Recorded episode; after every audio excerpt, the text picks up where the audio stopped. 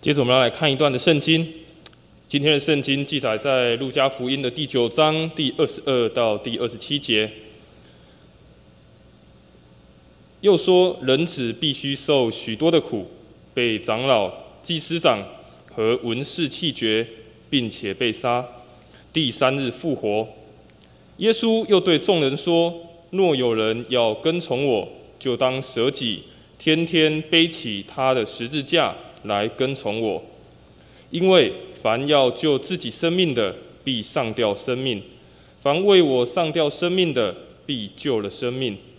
人若赚得全世界，却丧了自己，赔上自己，有什么益处呢？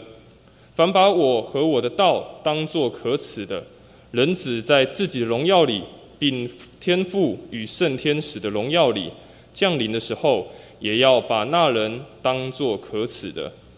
我实在告诉你们。站在这里的有人在每场死位以前，必看见神的国。今天李牧师要跟我们分享的题目是“成为门徒”。亲爱家人，大家平安。若是你旁边有你的家人，你就为他而祝福，说：“愿你平安，愿神所赐平安，在我们每天的生活当中。”我们来做个祷告。亲爱的父神，谢谢你。不安定的年代，我们的心也跟着浮动。但是因为耶稣，让我们移动的心可以慢慢的稳定下来，深信神继续掌权在我们生命过程当中。虽然困境，我们一天会走过去；虽然危机，靠着神变成。奇迹，也让我们在每一天当中举起祷告手，守护台湾，守护家庭，也守护神所赐给我们这个美丽的世界。将这时间分别为圣，求神带领。祷告奉耶稣的名，阿门。我曾经听到一个信徒在分享他过去的生活经验。他说他是一个非常盲从的人。为什么盲从？只要他看见有人去排队，他就跟他去排队。他看见有人买什么衣服，他也跟着去买那一件衣服。他看见有人去哪里玩，他也跟着别人去哪里玩。他一直找不到自己，他总是跟着别人走。在跟别人走的过程当中，他开始迷失了自己，他开始不知道他自己要的是什么。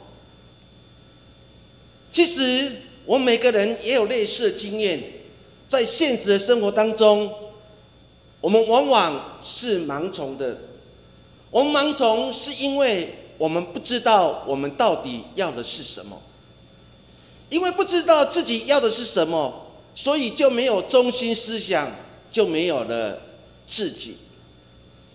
想想这些话，再想想当时把耶稣钉在石架那些以色列人。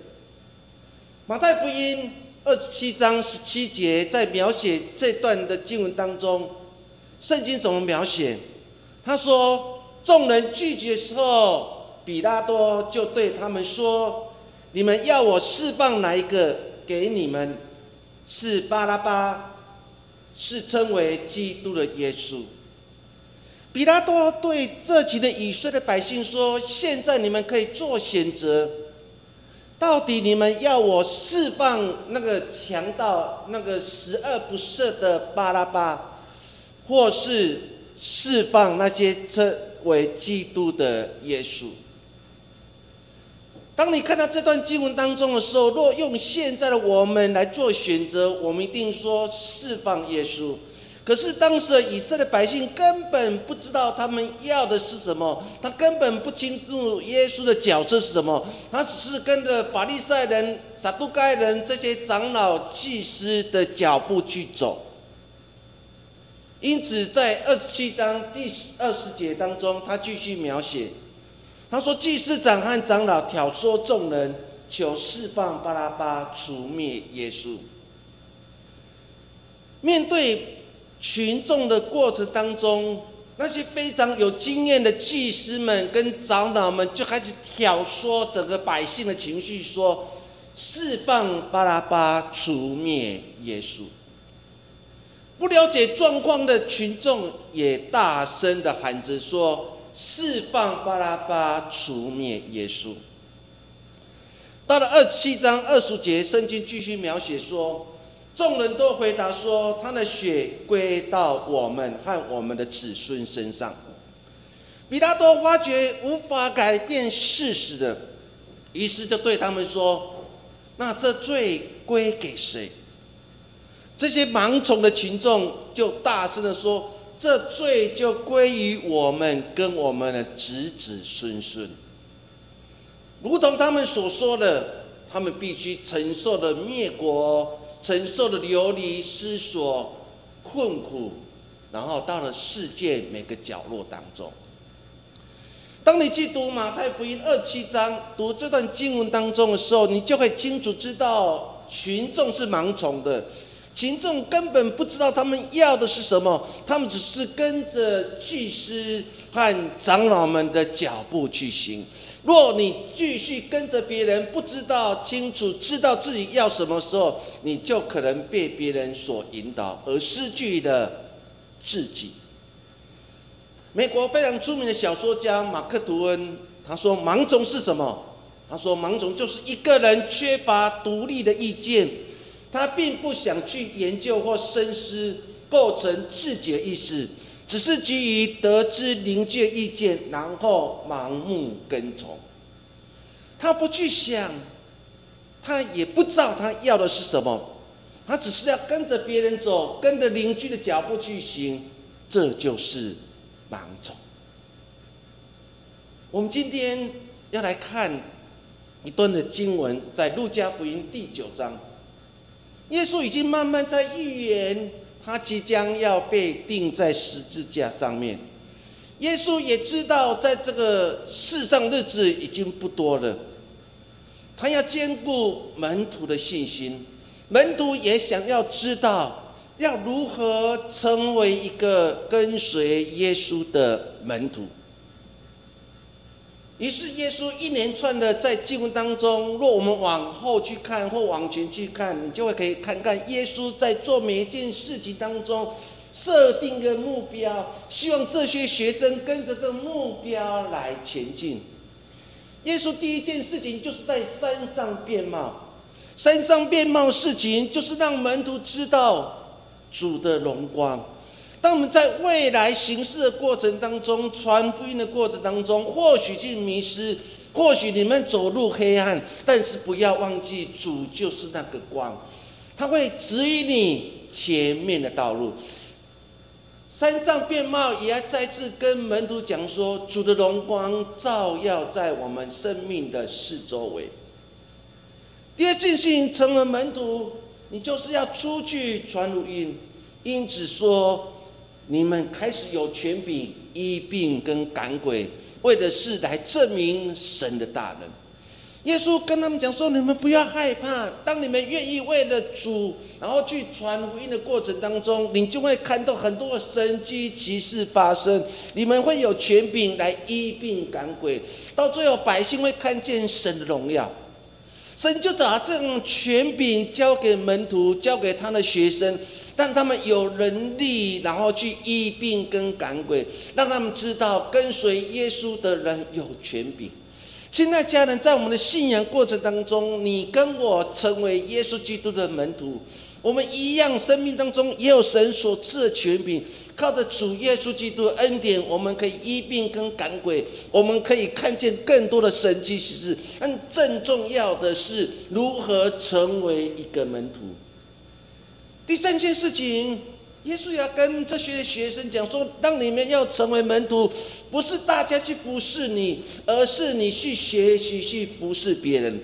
耶稣要再次跟门徒、跟他的学生讲说：，谁才是真正的伟大？就是那个愿意谦卑下来去服侍别人的人。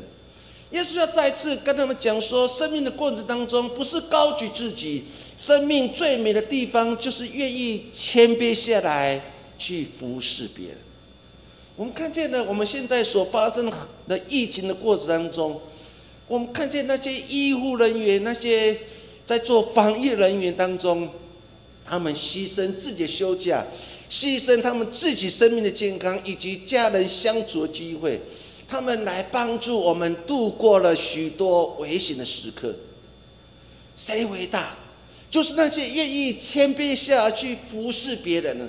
耶稣再次跟学生讲说：“不是高举自己的能力，而是愿意谦卑下来的人，才是真正的伟大。”最后，耶稣要对学生说：“跟从我，你们要付到很多很多的代价，要背起自十架来跟从。”我们透过今天的经文当中，我要跟大家一起分享两点。第一点就是学习放下。路加福音第九章二十三节这样说：耶稣又对众人说：“若有人要跟从我，就当舍己，天天背起他的十架来跟从我。”耶稣对所有人讲说：“若你们有心，你们了解之后，你们要来跟从我。你们要做的第一件事情就是舍己，背起十架来跟从我。”耶稣说的第一件事情，就是成为门徒的第一件事情，就是舍己。舍己第一件的意义是什么？就是否认、拒绝跟放下，就是你愿意。放下自己，放下自己身份，放下自己地位，放下自己的骄傲，让神来掌管你的生命。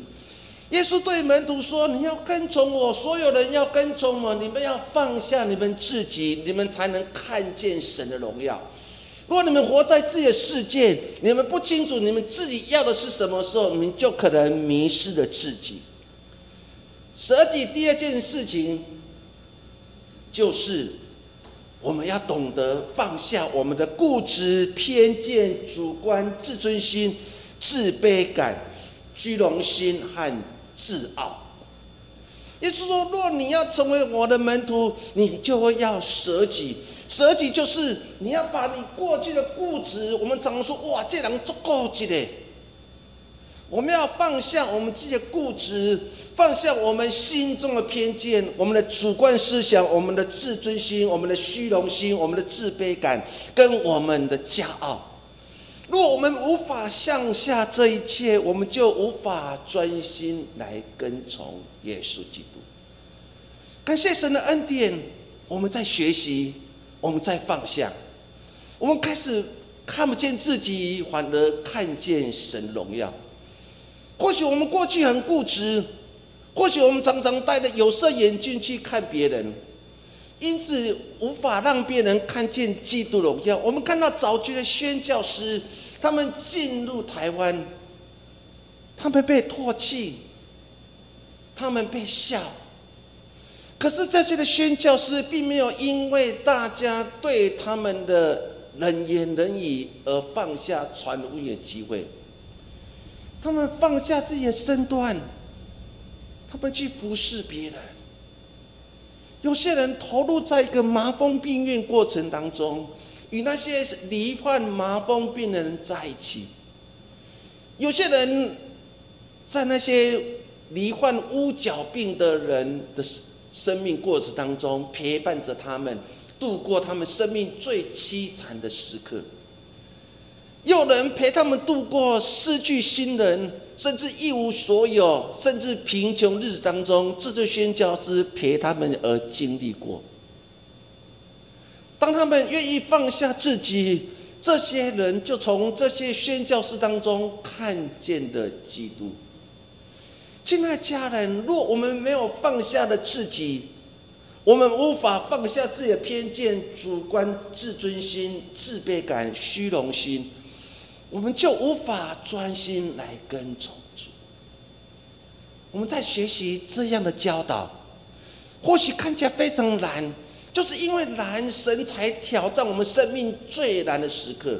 神有时候会挑战我们生命最难的时刻，就是我们内在的自卑感，我们常常认为自己不好，自己不行，认为自己不够好看，甚至不够漂亮，自己才能不够。我们常常鞭打自己，却忘记了神创造你也是看为美好。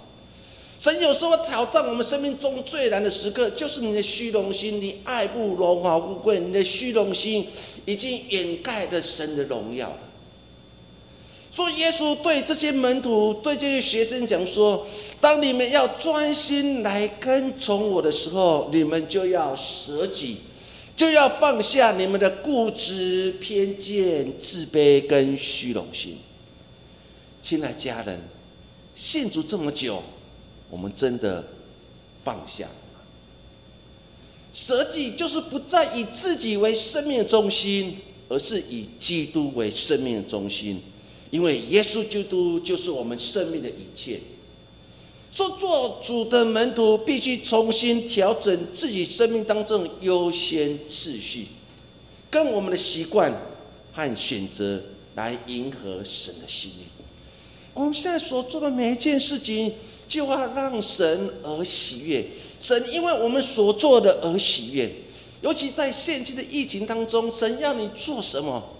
不就是举起祷告手，为那些医护人员、为那些前线防护的人员祷告吗？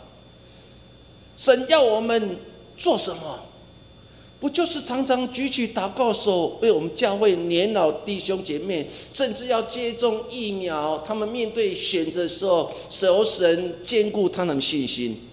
我们要做什么？就是在这个疫情的时候，有人必须要到医院去，他们要面对手术，要住院治疗，他们心会恐惧，会害怕。我们要举起祷告手，为他们做祷告。当我们愿意这样做的时候，我们就看见了，原来我所做的就是以神为中心，以神为中心的人，他会看见神的祝福，也会看见了神的恩典临在我们生命。说，亲爱的家人，在这个年代当中，神为什么将这些的苦难加在现在的我们身上？是我们的神要再次调整我们生命当中的优先次序。你跑到阿底是什么？你的重点是什么？我们常常过去是以我这个人为生命的重点，但是我们却很少以神为我们生命的重点。我们过去以自己的需要为自己的生命的重点。但是我们却很少以人的需要为我们生命的重点。求神再次调整我们，虽然调整的过程很辛苦，但调整的过程，神就要让你这个人越来越好。做耶稣对他的学生跟跟随讲说：若你们要跟从我，你们就要调整你们自己，你们生命当中优先次序是什么？你们知道你们到底要的是什么？若你们清楚知道你们生命当中优先次序，你自然就会专心来跟从。亲爱家人，保罗他也经历这样的时刻，他过去以自己为中心。以犹太教为中心，以犹太教的打手为中心，他认为破坏教会、破坏基督徒是他一生当中最荣耀的一件事情。他期待这些祭司们给他们文书，可以到各地去破坏基督徒。他以以子为荣耀，只在在大马色路上与主相遇。神用一个很极端的。奇异的经验来调整，让这个高高在上骑着马要往大马士革、大马士路上的保罗，就从马上而摔了下来，再次摔碎他的梦想，再次摔碎他的骄傲，再次摔碎他自己的能力。他从马上摔了下来，他看见光。到底是谁？你到底是谁？耶稣知道他生命的次序就是逼迫教会，逼迫耶稣的门徒。他就耶稣就对他讲说：“我就是你所逼迫的耶稣。”这句话深深打击到保罗，当时称为扫他完全崩溃了，他不再骄傲了。因为他眼睛瞎了。神让他在黑暗当中，要再次经历平安，在黑暗当中让他经历神经，透过亚拿尼亚开他的眼睛，生命的秩序被扭转了，被改变了，过去的荣耀被摔碎了，过去的骄傲被摔碎了，他谦卑。顺服在他曾经所逼迫耶稣的面前，他经历这一切以后，他写信给迦太教会，在迦太书第二章二十节，他这样说：“我已经与基督同定十架，现在活着的不再是我，乃是基督在我里面活着，并且我如今在肉身活着，是因信上帝的儿子而活。他是爱我，为。”舍己，他是爱我，为我舍己。他深深知道过去他所逼迫耶稣，如今我愿意为他放下自己。如过去我所压榨耶稣，如今我已经当万事当为粪土，为了得着他。当扫罗把一切都放下。他生命改变了，他人生观也改变了，他不再以实价为羞耻，他已不再以逼迫教会为乐，他开始一生宣扬耶稣基督跟他的十字架，因为他知道过去的我已经与耶稣同定十字架，现在活着。不是过去的扫罗，而是现在的保罗。生命更新之后的保罗，一生为了上帝的国度牺牲而奉献。第二件事情跟大家一起分享的，成为门徒，我们要背起自己的十字架。马可福音第八章三十四节。耶稣邀请所有的人。耶稣说：“如果想做他的门徒，就必须放下自己，天天背起自己的十架去跟随他。”耶稣邀请所有的人来成为他的门徒。来吧，成为我的门徒吧。但是你要放下自己，背起。自己的十架来跟从我。耶稣说：“背起你的十架来跟从我吧。”弟兄姐妹，十架是什么？十架是犯罪者把握机会向主认罪的十字架。当我们曾经走错路，当我们曾经迷失了自己。我们回到神的面前，紧紧抓住十架，向主来认罪，因为十架就是我一生的荣耀。保罗经历这一切之后，我们看到他写信给更多教会的时候，他一开始就这样说：“我一生只传十字架跟我的耶稣基督。”保罗说：“我一生只传十架，因为他来到神的面前来认罪悔改，因为十架的救恩，让自己重新得以洁净，来到神的面前。说十架是每个愿意认罪的人，我们有机会来到神的面前认罪的工具。十架。”有些人利用实价把不喜欢的人解决最好的方式，就如同祭司、法利赛人这些长老们，他把无罪耶稣钉在石架，来解决这个耶稣带给他们一切的麻烦。石架是当时一种羞耻。一种卑贱的记号，犯罪者会被钉在石架上面，让人来耻笑、来骂。钉在十架的人，他不会慢慢，他不会立刻死去，而是慢慢的死去，直到被折磨到他人生的尽头。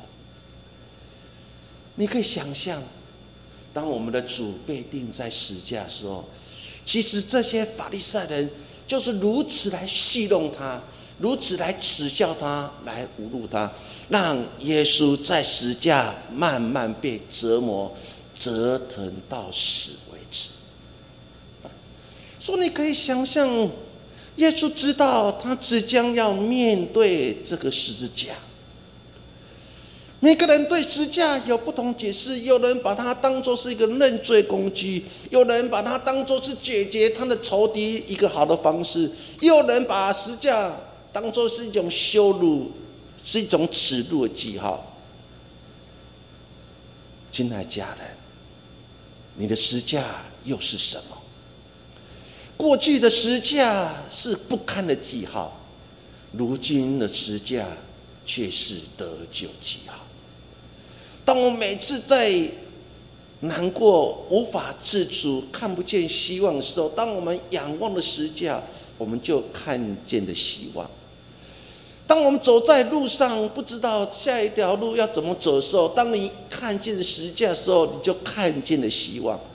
当我每次来到神的教会来敬拜他，当我们看到十架的时候，我们就看到自己过去的污秽。我们愿意来到神的面前来认罪，求神用十架的宝血来洁净我们。耶稣说：“要来跟从我，你们要舍弃，要背起。”你们自己的实价，背起自己的实价，我们引申出来的意思就是生命的难处。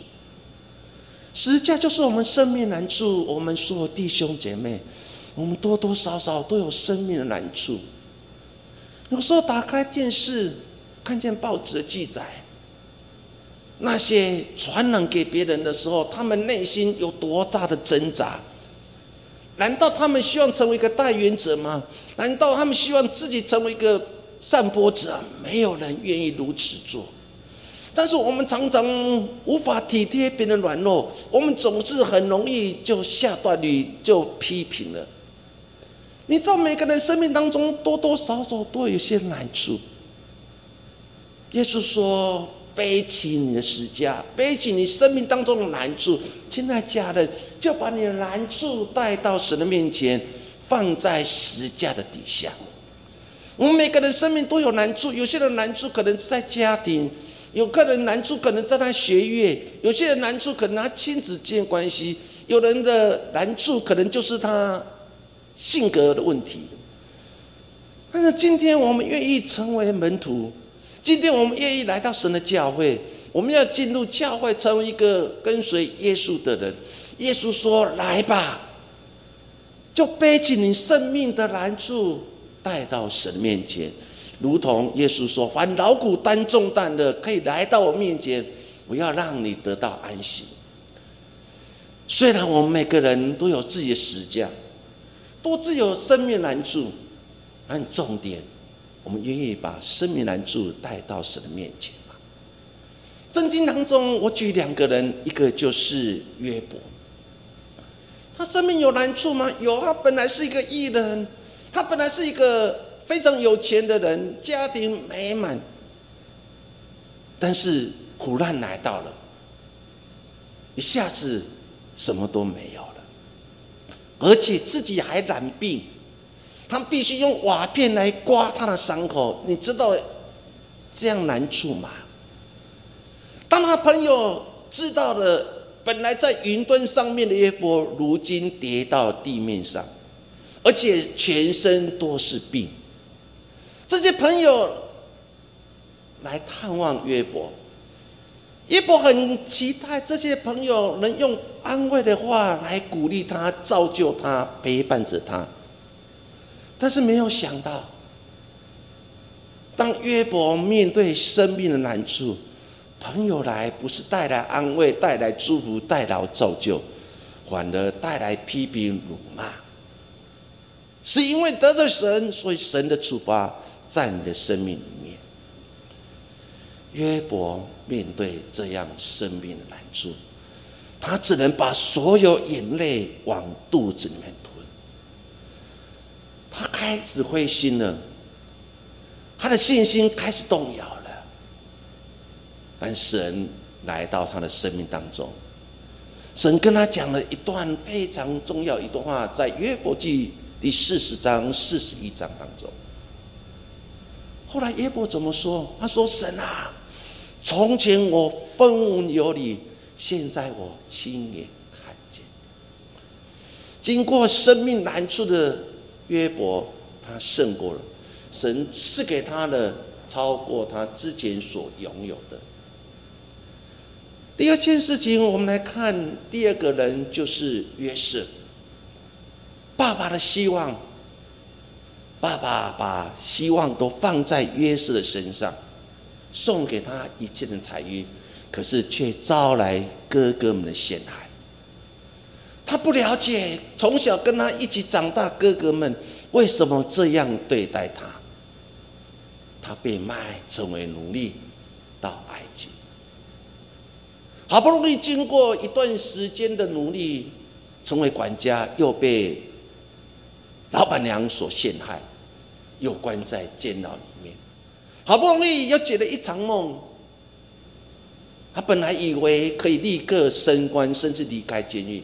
等了一段时间，后来奇迹又发生了，解个梦，他成为埃及的宰相。就他人生当中苦难的过程，神总是没有离弃他，神总是永远与他同在。